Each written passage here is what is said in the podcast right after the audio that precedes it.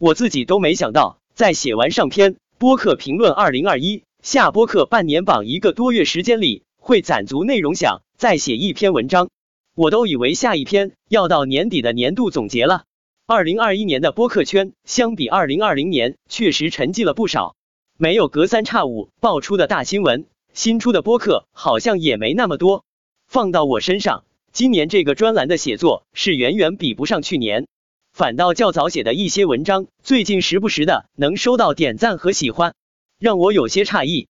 直到最近的北京播客节，似乎才让播客圈有了些活力。至少北京及周边的播客和听众们都可以去玩上一把。在没有乐队的夏天的一年里，会不会有播客的夏天？现在来看仍未可知。我本人最近听的新播客也远没上一年多，一方面是听播客的时间相比去年更加有限了。另一方面是喜欢的播客，每周新节目的时长足够听之后，尝试新播客的动力就没那么足。不过，到底还是攒了几个近期新听的播客来和大家分享。播客的夏天，在我这是已经做到了呀。文化人在上篇的半年榜单里写过，不过写的有些过于敷衍了。好在当我发给播客主理人李生气看时，他并没生气。所以我决定在本篇放第一位进行重新介绍。我上篇介绍敷衍的原因，除了那时对这个播客听的不多、了解不深以外，这个播客本身确实不太好概括，甚至于我到本篇也没想到非常恰当的介绍词，只能说多少算多少。这是几个北京年轻人聊亚文化的节目，这里的亚文化主要是二次元和影视作品。节目的特点是聊。而不是宣扬或猎奇，这或许是我喜欢的地方。节目更了二十多期，早期的游戏和志怪传说类节目的可听性差一些，近期节目的听感要好不少。最后再提一遍上篇提过的，这个播客名起的不错，很有意思。菠萝油子，这就是我在上篇介绍呀文化人时说到的几个二次元播客中的其中一个，另外还有一个是闲聊八匹马。这三个播客成立时间接近，更新期数差不多，包括封面图片都是绚丽风格，可以并称播客界的二次元三杰了。闲聊八匹马，我到现在还没收听，以后有机会再听一下。菠萝油子这名字看着是有些怪，但念熟了倒也好记，据说是个青岛专有的名词。菠萝油子和我之前介绍过的普通电台，以及我接下去将介绍的迷影圆桌派。都是青岛播客，青岛的口音确实有一定特点，尤其是浑厚的男生。这三个台每个台都有一个类似的声音，让我怀疑这是否就是青岛特色。菠萝油子的节目每期介绍一个动漫作品，以日漫为主，会穿插国漫。我最初没敢尝试这个播客，就是觉得太专业了，讲的都是经典名作。不过听了之后，发现之前的担心有些多余。可以听出来，主播本身是个爱好者，并不是从业者，所以视角更偏普通观众。而他在节目里的搭档是个相关的从业者，所以又不失专业性。除了节目最早两期可能因为制作流程不熟悉，对动漫作品的介绍偏少外，后面的节目对听众是比较友好。菠萝油子最近更换了一个更年轻的节目嘉宾，节目风格是更加轻松了。但如何保持之前的节目深度，恐怕是个挑战。迷影圆桌派，一个比较老牌的影视播客，我之前就知道，但没听过。我在十六影视寒冬下，我们来聊一聊影评类播客中写过一些我听的影视播客。影视播客是个播客里的大类，数量有很多，但是上手听一个没听过的很难。一方面是风格喜好的限制，不是所有风格都在喜好上。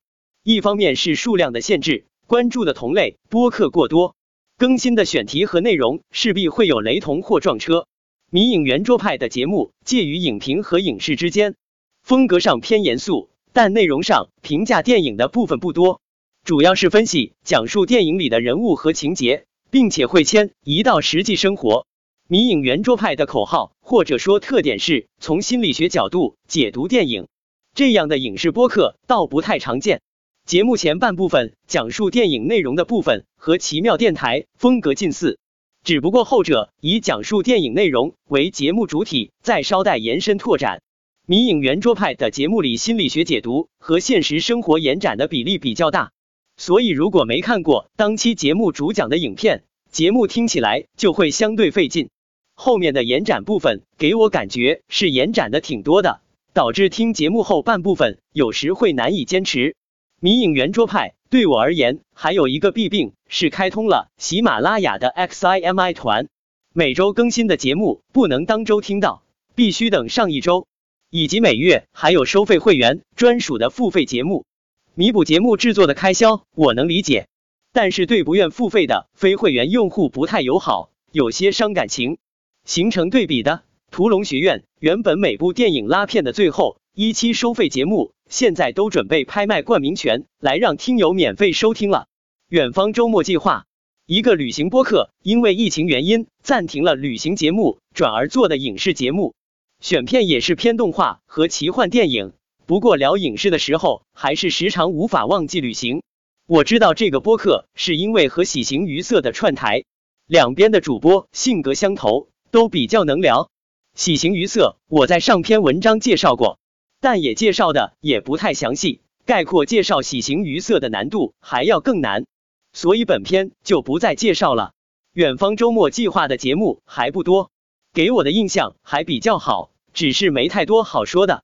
实在要说的话，就是节目的搭档不太固定，其中一个搭档的语速比较快，加上北京口音，对我来说听起来有些费劲。后面似乎好了一些。如果以后没节目听了，我也会尝试听一下旅行节目。群岛编辑部播客群岛 APP 的官方播客，播客群岛作为蜻蜓 FM 旗下的播客平台。刚出的时候，我便下载了。那时没什么使用感受，只觉得又多了一个平台，听人评价歧视，大学生水平都不如。而后也就没再用过了。后来偶然听某个女性播客，有个据说是某播客平台负责人的女嘉宾，不支持播客靠女权节目吸引眼球，给我留下深刻印象。再后来又偶然听了群岛编辑部，发现之前那个女嘉宾正是这里的负责人。给了我不少惊喜。这个播客聊公司和播客平台，聊播客节目和听众，也聊生活其他话题。这种选题和定位还是挺神奇的。